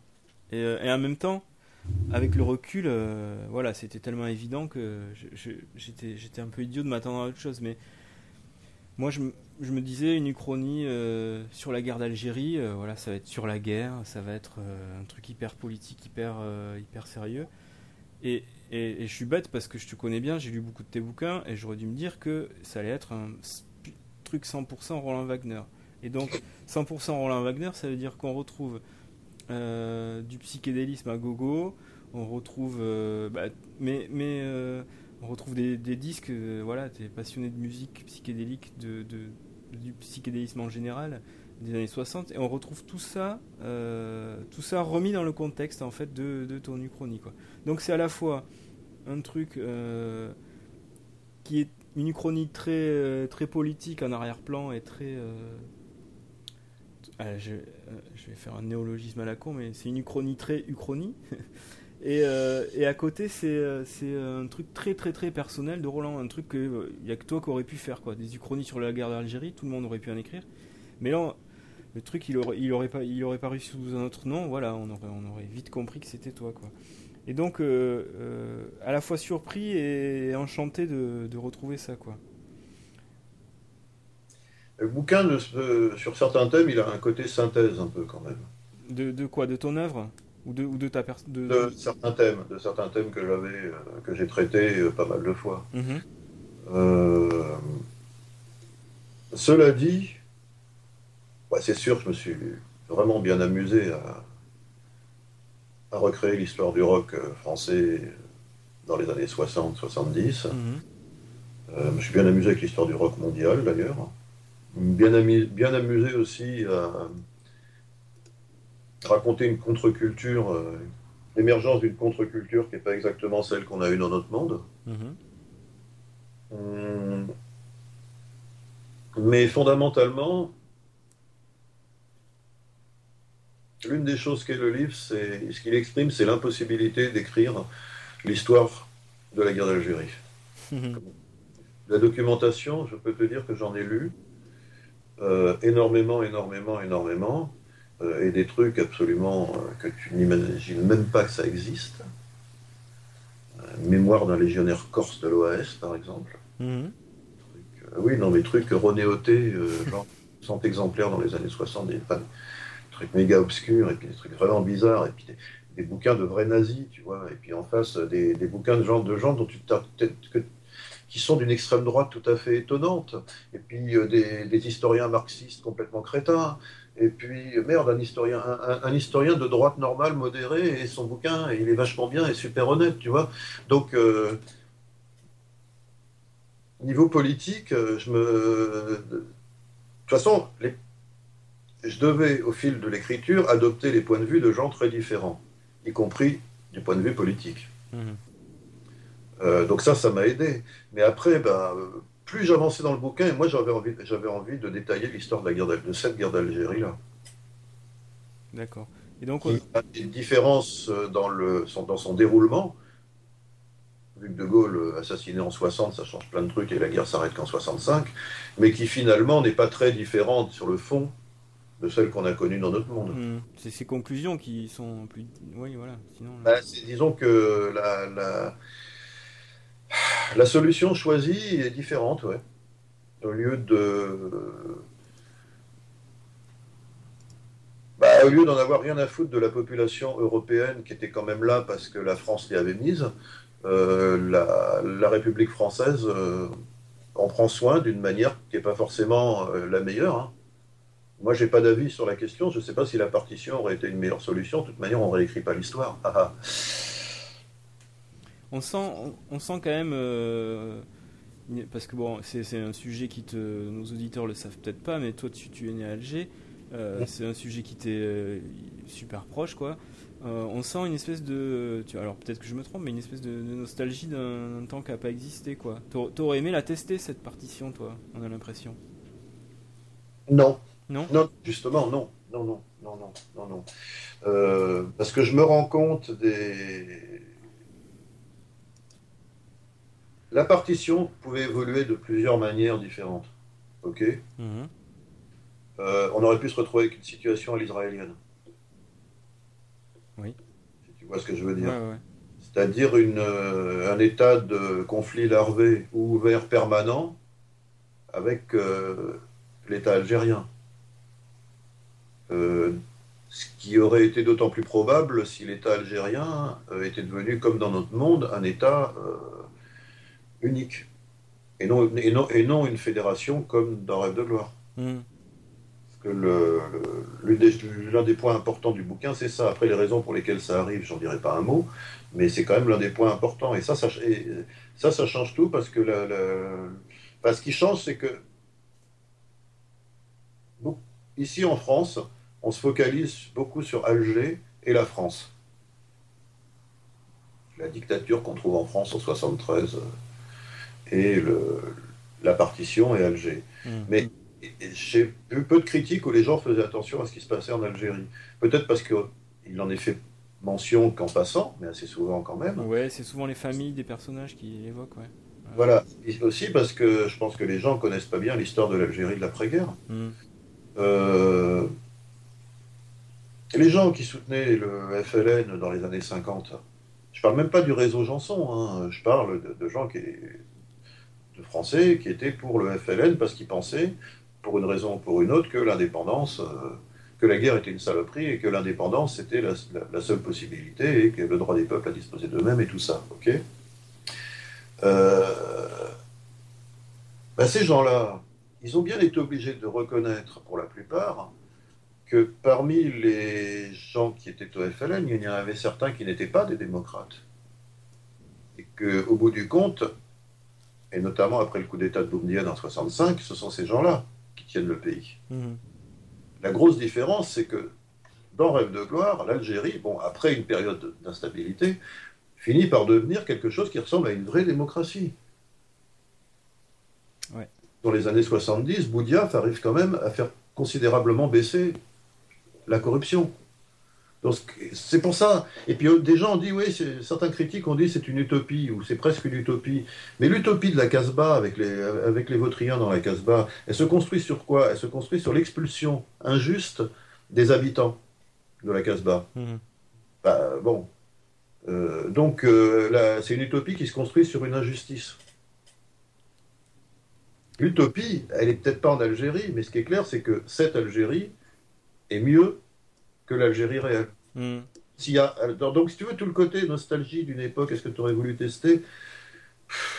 Parmi mes intentions, il n'y avait pas de montrer une Algérie qui serait meilleure, ni pire.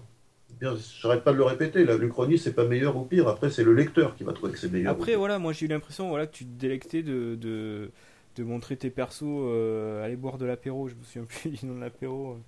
Euh, enfin, de la nisette. la nisette, euh, euh, voilà, devant, des, devant la mer où on sent que, on sent que y a, alors je sais pas, c'est, je me trompe peut-être, mais il y a chez toi cette, cette envie d'en profiter. que, J'ai des souvenirs d'enfance d'Alger. Mhm. Et pour écrire le bouquin, j'ai travaillé uniquement avec un plan d'Alger datant de 61.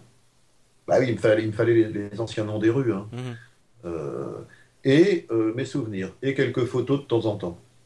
Que par exemple, la Grande Poste, euh, elle n'est pas décrite dans le bouquin, mais euh, je ne me rappelais plus exactement à quoi elle ressemblait. C'est un bâtiment de style mauresque.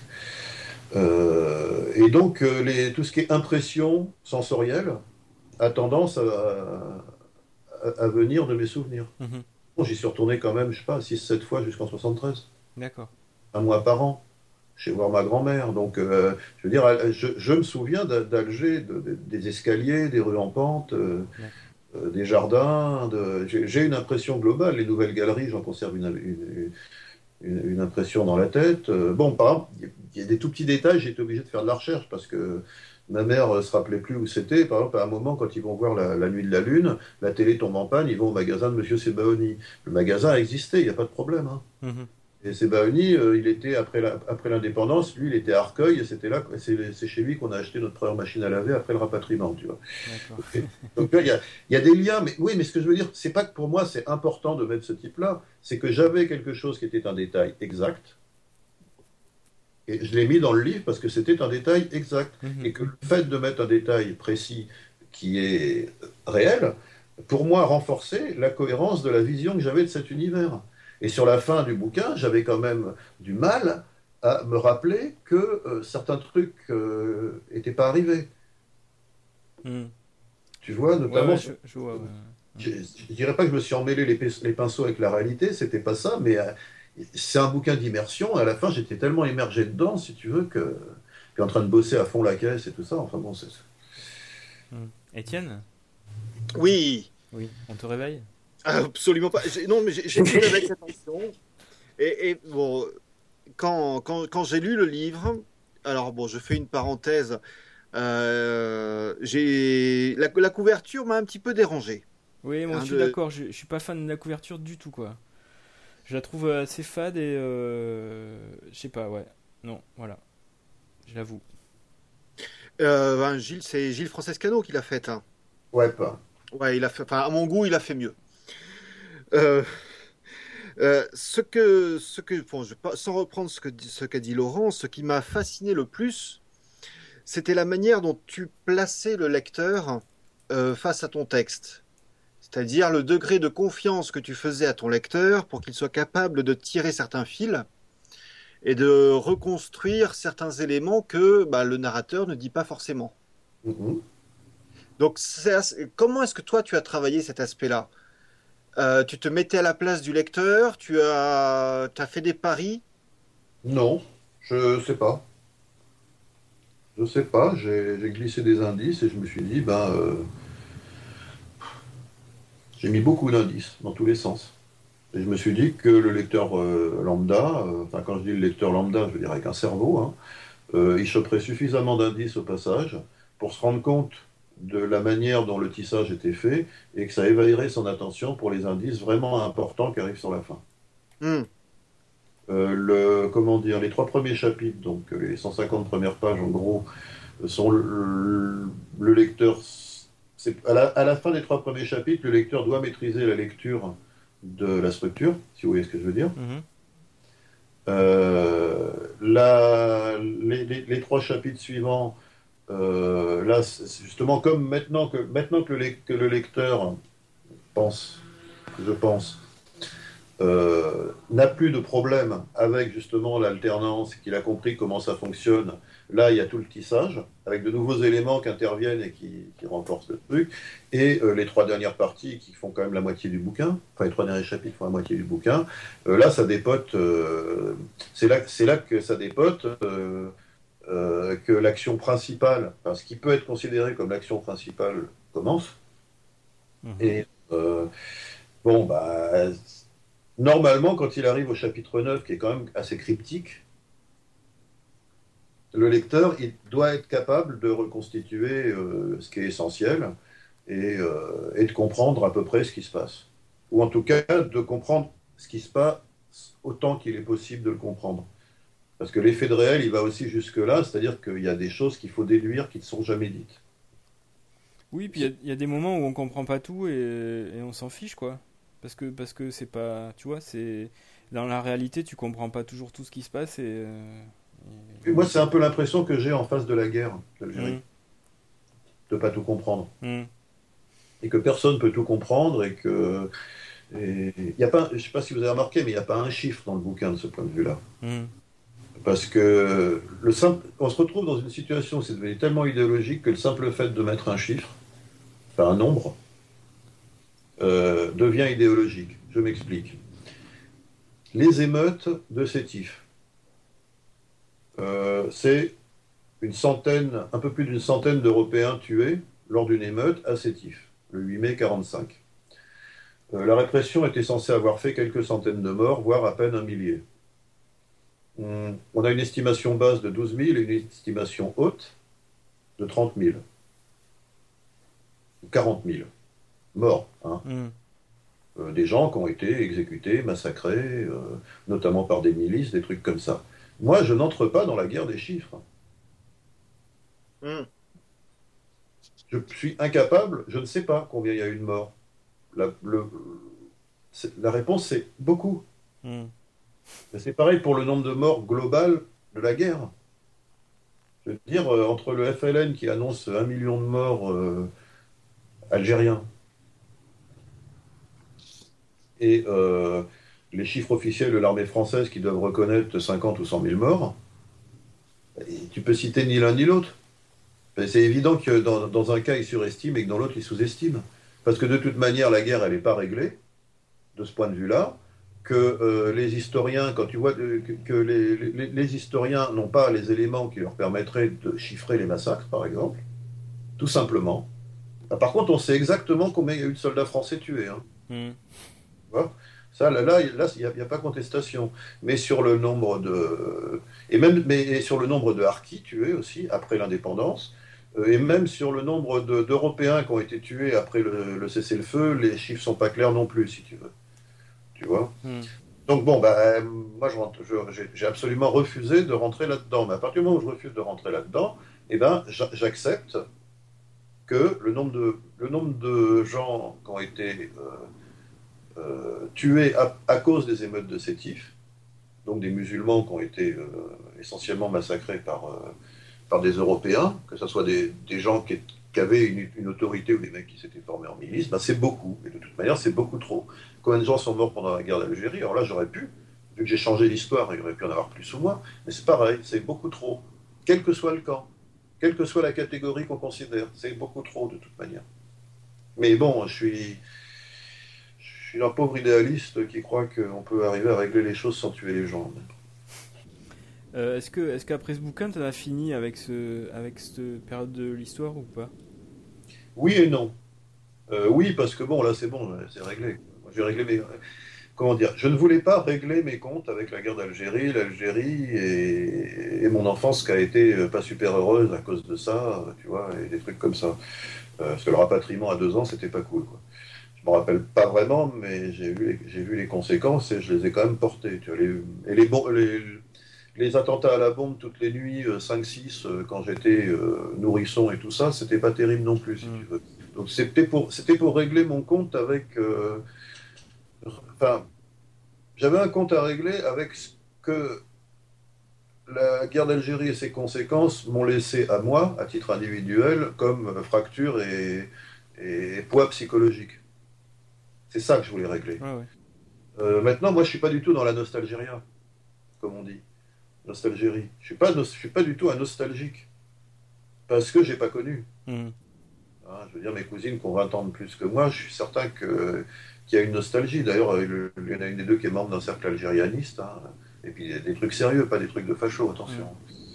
Euh, mais bon, c'est clair que quand on a vécu quelque part en se disant que c'est son pays et qu'en plus c'est un endroit qu'on aime et qu'on a été obligé d'en partir, c'est pas cool, quoi. Hmm. Et qu'on conserve une nostalgie. Moi, j'ai pas la nostalgie. Je crois que j'aurais pas je dis pas que j'aurais pas aimé, parce que j'aurais rien connu d'autre, et si j'avais continué à vivre en Algérie, peut-être que j'aurais aimé ça, mais je veux dire, maintenant, je vois, je vois comment je suis, je vois ce que je suis devenu, et bon. Euh, et puis surtout, euh, comment je pourrais dire ça? Hmm. Bah. Tendance à aller de l'avant plutôt que de regarder en arrière. Je suis un auteur de SF, je suis pas un auteur de roman Justement, alors. Euh, vers euh, l'avenir Qu'est-ce qui, se profile pour toi? Tu pourras faire une coupe parce que faut que je change de position et mon fauteuil va grincer. oui, en effet. Oui, ah oui. Eh, il est antique. Ah non, non, il est récent, mais il est euh, Vas-y. Justement, donc, l'avenir, qu'est-ce, que, qu'est-ce qui se profile pour toi au niveau professionnel? Alors, euh, je pense écrire le plus vite possible un bouquin pour la Talente. Mm-hmm. Donc il paraît pas avant l'année prochaine. Hein. Euh, dans les mystères ou, Non, non, non. Euh, alors le projet, euh, disons que j'ai décidé d'écrire une histoire à virus. Mm-hmm. Hein. comme on n'en a jamais écrite. Parce que bon, habituellement c'est toujours ah, protégez-vous les mecs en combinaison, les trucs comme ça. Là non, non, on va ce ne sera pas comme ça, il n'y aura pas l'état d'alerte, ça sera tellement rapide que... Et après, je vais raconter, ce que je vais raconter sera quand même, je pense, assez surprenant euh, pour une histoire à virus, justement. Euh, j'ai un autre projet qui serait, pareil, qui serait pour la Talente éventuellement, euh, de raconter toute une histoire par les yeux d'un extraterrestre franchement pas humanoïde. Mhm. D'ailleurs, c'est là-dessus que j'étais parti, mais je rencontre des, problèmes de conception et, de, et linguistique qui m'ont suggéré qu'il valait mieux que je fasse l'autre d'abord et que je revienne à celui-là après avoir laissé reposer quelques mois. D'accord. Et là, je suis en train d'écrire une nouvelle qui est un spin-off de Rêve de gloire. Mm-hmm. Parce que j'ai dit que j'y reviendrai pas, mais si tu veux, là, la nouvelle, elle a poussé, quoi. Mm-hmm. une envie pressante. Je me suis retrouvé à Cognac, là, en rentrant de Paris, et c'était ça que j'avais envie de faire et que je fallait que je fasse. Euh, en alors, celle-là est narrée par un type de personnage qu'on voit beaucoup dans Rêve de gloire, mais à qui n'ont jamais la parole. C'est un musicien. D'accord. Voilà, donc le point de vue d'un musicien. D'accord. C'est Dieu donné la violette ou? Ah, Non, non, non, non, non, non, non. Alors là, en fait, c'est l'histoire de, c'est l'histoire du seul groupe de rock, de rock and roll rockabilly de la Casbah. D'accord dont on ne parle pas dans le livre et il y a une raison qui est expliquée dans la nouvelle en fait. Ok. Accessoirement, euh, j'ai pas forcé sur les effets de style dans le bouquin pour différencier les narrateurs, à part dans quelques scènes courtes. Euh, là, le, texte va. Ça, m'a peut-être un peu frustré justement de ne pas, avoir, euh, de pas l'avoir fait. Je dis pas que je regrette de ne pas l'avoir fait parce que le bouquin il est très bien comme il est. Mais quand tu as traduit Il est parmi nous et que tu t'es fadé euh, euh, Foxy Loxy, et que c'était un sacré, un, sacré putain de boulot d'arriver à rendre ça en français, ben, en fait j'avais envie d'aller pour moi plus loin que, que la traduction de Foxy Loxy, donc d'écrire un texte, euh, pas phonétiquement, mais un texte qui doit être lu à voix haute pour en saisir tout le sel. D'accord. Un texte qui. Euh, C'est-à-dire que je ne vais pas remplacer les, les QU par des cas ou des trucs comme ça. Mais par, contre. euh, Ah, j'entends un autre fauteuil qui Ah, grince. c'est le mien, désolé, j'ai changé de fesse et euh, voilà. Et euh, ouais, donc le. Comment Donc un, un texte vraiment. Attends, comment je peux. Du langage parlé, mais du langage parlé euh, qui est écrit, c'est-à-dire avec, euh, avec toutes les élisions, avec toutes les. Toutes les euh, bah, je sais pas, par exemple. Le groupe, tu vois, ou des trucs comme ça, quoi. Tout ça étant marqué, de, étant écrit, mais sans tomber dans le phonétique quand c'est pas nécessaire. D'accord, ok. ok. Voilà. Et c'est là, c'est pour moi, c'est vraiment une, une expérimentation parce que je suis jamais allé aussi loin dans ce truc-là.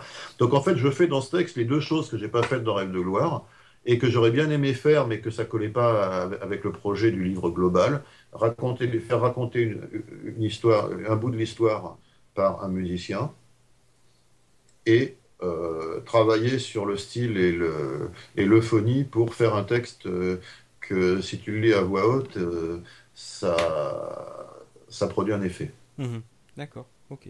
Et ça sera, c'est déjà pour. T'as t'as une revue en tête ou pas? Euh, bah écoute, là je suis, je- j'ai pas, j'ai pas de réponse encore pour le, pour, pour le- la publication que j'ai en tête, donc je préfère pas en parler. Mais bon, j'ai un, j'ai un plan là, Ok, très un plan. j'ai quasiment fini le texte, il doit me rester quelques pages à faire. euh, et euh, bon, ça va. Si tu vois, ce que j'essaye, c'est de, de- de- d'avoir une édition papier qui soit, qui, qui soit diffusable et tout, et que, et si tu veux, c'est un texte euh, qui, ah, je pourrais carrément le rajouter dans Rêve de gloire comme, comme ligne de narration si je voulais, quoi. Mhm, D'accord. Et justement, là, en fait, euh, toi tout à l'heure, j'ai dit que les narrateurs étaient anonymes. Ouais. Et ben là, je là, ce que ça raconte, c'est l'histoire du groupe qui est anonyme. D'accord. ok, ok. C'est. Pas la peine, c'est pas la peine d'en rajouter un truc. Le livre enrichit, euh, le- la, la nouvelle enrichit le livre, mais pas la lecture du livre. D'accord. Elle, con- elle construit des petits trucs de background et elle, et elle précise certaines choses, mais elle est totalement inutile, vu que sinon, elle aurait été dans le bouquin. D'accord. Voilà. Ok, très bien. Bon, bah écoute, et à moins qu'Étienne ait, euh, ait la question ultime à, à ajouter. euh. Euh, non, la toute dernière question, c'est quand même Roland, tu es particulièrement actif sur ton, euh, ta page Facebook, sur les forums. Et justement, quelle, euh, bah voilà, pour- pourquoi est-ce que tu fais tout ça? Les forums, j'ai essayé pendant des années de discuter avec des gens de manière raisonnable. Et quand je me suis rendu compte qu'il y avait des fois où ça servait à rien de discuter de manière raisonnable, je me suis dit, tiens, ben, je vais voir ce qui se passe euh, si je commence à insulter les gens, euh, à leur balancer des horreurs, euh, à balancer des photos immondes. Bon, évidemment, je me suis fait un peu modérer là-dessus, hein, ce qui est normal. Mais ça faisait, comment, je pense, et là je ne fais que paraphraser ce que dit Sylvie, Denis, euh, le forum, c'est pas un bon médium pour, avoir des discussions profondes et compliquées. Et euh, dis- disons, la discussion de spécialistes, c'est pas possible, ou alors il faut un forum fermé où on est, entre nous. Parce que sinon, tu as toujours le Mickey moyen qui va se pointer, alors tu peux avoir le, vrai troll, ou simplement le mec crétin qui aura rien compris, et que quand tu lui dis que euh, Anne McCaffrey et les dragons de Perne, c'est de la science-fiction, il va débarquer en disant Ah ben non, il y a des dragons, c'est de la fantaisie. Il y a des voyages dans le temps, bordel, c'est de la science-fiction. Oui, non, mais ce que je veux dire, c'est que euh, le fait que les. C'est très bien que les forums soient accessibles à tout le monde, en tout cas tous les gens qui s'inscrivent. Euh, ce qui est moins bien, c'est que des gens qui ne comprennent pas de quoi on parle s'en mêlent. Parce que certains arrivent en toute, bonne foi. hein, et se rendent pas compte que. euh, que donc, il y a- tout, le, problème est finalement que tout est mélangé et que ça va euh, du lecteur de base avec un QI inférieur à la moyenne euh, au méga super spécialiste vachement intelligent. Des fois même trop intelligent pour arriver à expliquer ses idées. Mhm. Et que donc la- les- la- arriver à avoir des discussions euh, constructives, euh, sereines et intéressantes, enfin, surtout sereines, à mon sens, c'est beaucoup plus facile sur Facebook que sur ou Google que sur que sur les forums. Et ça m'attriste un peu de dire ça, mais parce que je pensais vraiment qu'on pouvait faire quelque chose dans les forums pour arriver à faire avancer le schmilblick, quoi. Mais finalement, les forums, ça sert à faire connaissance avec des gens, et tu te rends compte que bah, y en a, tu t'entends avec eux, et d'autres, tu t'entends pas. Et après, si tu veux discuter avec ceux avec qui tu t'entends, il ben, faut discuter ailleurs. Hmm. Par exemple, autour d'une bière. D'accord. Mais je suis pas un grand. Il faut pas croire. Je veux dire, moi, le, je suis pas un grand fan des, des, réseaux sociaux, des. des non, mais je pense. je me suis retrouvé à intervenir, d'une part, parce que j'étais vraiment fasciné par la manière dont certaines personnes pensaient. Tu vois euh, j'ai été totalement fasciné quand j'ai vu euh, des gens sortir comme la, le dernier cri du hype euh, en matière de snobisme, des propos quasiment identiques à ce qu'Emmanuel, qu'Emmanuel Joanne disait 25 ans avant. c'est fascinant. L'histoire est un perpétuel recommencement et, et beaucoup de gens prennent pas la peine de se documenter sur ce qu'il y a eu avant et réinventent perpétuellement le fil à couper l'eau chaude. Et je crois que ça, pour moi, c'est ça la grande découverte des forums, si tu veux, c'est ça. C'est que, euh, de toute manière, on retombe toujours. Je laisse de côté, le les threads qui dégénèrent en querelle personnelle ou en flou, hein.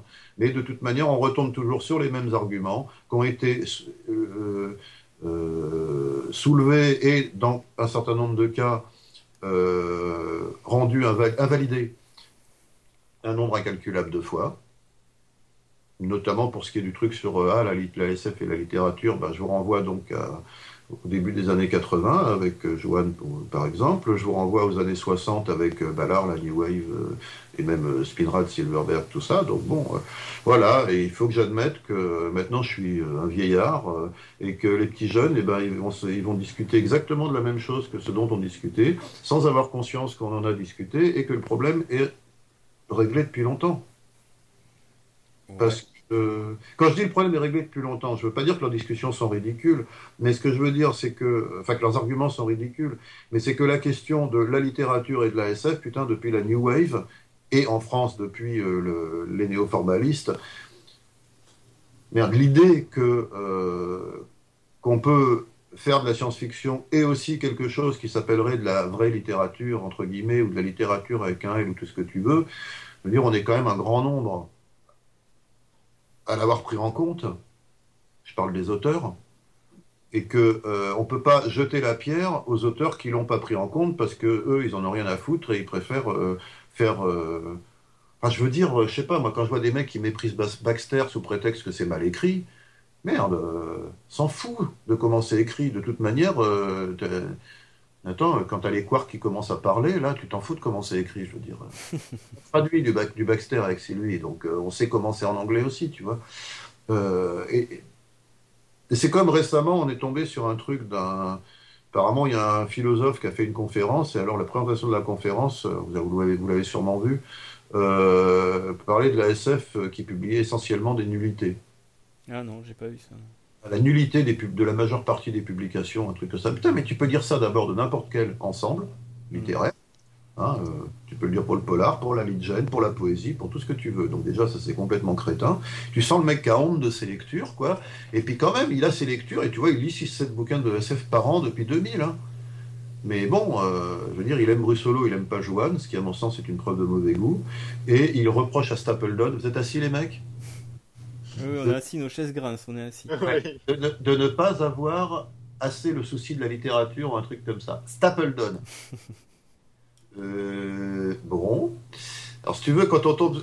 Là, je suis un peu sorti du sujet, mais quand on tombe sur ce genre de truc, si tu veux, on hallucine totalement. Quoi. C'est, euh, Non, mais je pense qu'aussi, euh, Étienne, dans sa question, euh, voulait parler du, du trade qui n'en finissait pas, là où c'était le grand débat avec Lehman qui vous a valu après un article dans Chronic Art. Et, euh, vous a valu que, qui lui a valu un article euh, où dans la présentation, dont la présentation laissait croire que les intervenants du fil étaient d'accord avec ce qui allait suivre.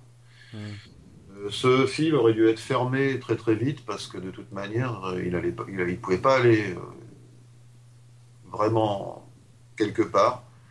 Moi, ce que j'en retiens, c'est une intervention de Gérard Klein qui pense que s'il y a déni, comme le prétend Lehman, mhm. Klein a listé les raisons classiques et une qu'il a. Enfin, je ne sais pas s'il est premier à la sortir, mais en tout cas, moi, j'avais jamais, j'avais jamais pensé que la SF traite du, de l'inhumain ou du non-humain. Lui, il emploie le terme inhumain, mais pas dans le sens. Euh, euh, pas péjoratif, dans le mm. sens humain, si tu veux. Euh, la SF traite de la machine, par exemple. Mm. Effectivement, quand tu vois le. Euh, les surréalistes, eux, ils, préféraient s'intéresser aux masques africains et aux, mystiques mexicaines, tu vois. Euh, alors que là, la, SF, elle traite de la machine, elle traite des extraterrestres. En fait, la science-fiction est un, est un genre littéraire où les romans, où on peut avoir des romans qui ne traitent pas d'êtres humains, et que ça serait ça qui serait le plus déstabilisant. Voilà, ah, voilà, ce fil a été utile parce que, pour moi, il a été utile à cause de ça. Pour le reste, euh, ça a été un... Ça pouvait aller nulle part. Euh, se retrouver à voir Gurdjieff présenté de manière positive, ce qui quand même était m'a un peu fait halluciner, si tu veux. Et moi, pour moi, c'est... Euh, c'était du temps perdu. D'accord. Bien. Mais euh, tu, es, tu es sorti de ce trade et tu réécris. Et, euh, enfin, tu n'avais pas arrêté d'écrire d'ailleurs. pendant qu'il y avait ce trade, j'écrivais mon bouquin. Oui, oui, Pas déconner non plus. Je ne vais, pas me laisser totalement absorber par un truc, euh, si tu veux, qui, qui, qui, part d'une théorie qui est total bullshit au départ. Quoi. Hmm. Non, parce que bon, la fin du thread, c'est quand même que, euh, et c'est pas moi qui l'ai fait, ce sont d'autres gens qui, sont, qui, ont fait le truc, mais à la fin, la théorie de Lehman, il n'en restait rien. Hmm. Hein, et je veux dire, euh, c'est, c'était pas une bonne idée de sa part de lancer le thread. J'ai jamais compris pourquoi il a fait ça, quoi. Bon. Et il y a aussi un, truc, moi, que si ça m'a appris un autre truc, ce thread, c'est que quand tu veux quand même essayer d'avoir une discussion sérieuse, tu commences pas par euh, euh, comment dire, essayer de rabaisser tes interlocuteurs. Tu vois hmm. euh, Bon, si tu prends les gens de haut, et eh ben, ils, sont, ils vont être vachement plus critiques que si tu les prends euh, normal, cool. Quoi. Hmm. Ben, si s'il y a d'autres débats qui se lancent et que, et que les interlocuteurs veulent, veulent parler en privé, euh, c'est-à-dire sans les, les à côté des forums et les interventions intempestives. Je pense que Étienne et moi, nous serions ravis d'accueillir des, euh, voilà, deux, personnes, euh, deux auteurs par exemple, qui, qui voudraient débattre d'un sujet, n'est-ce pas, cher professeur? Alors là, sans aucun problème, montez dans le ring. Voilà, ceux qui. Voilà, le, le, palais. c'est pas comme idée, ouais. Ouais, ouais.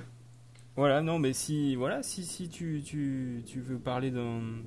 Si tu un sujet de débat qui te tient à cœur et que tu veux en parler avec une personne précise, on va pas en mettre trois à la fois, mais euh, voilà, deux, personnes, on peut, on peut faire ça euh, dans le palais, ça nous ferait plaisir et je pense que euh, ça serait un bon moyen d'échange. De, voilà.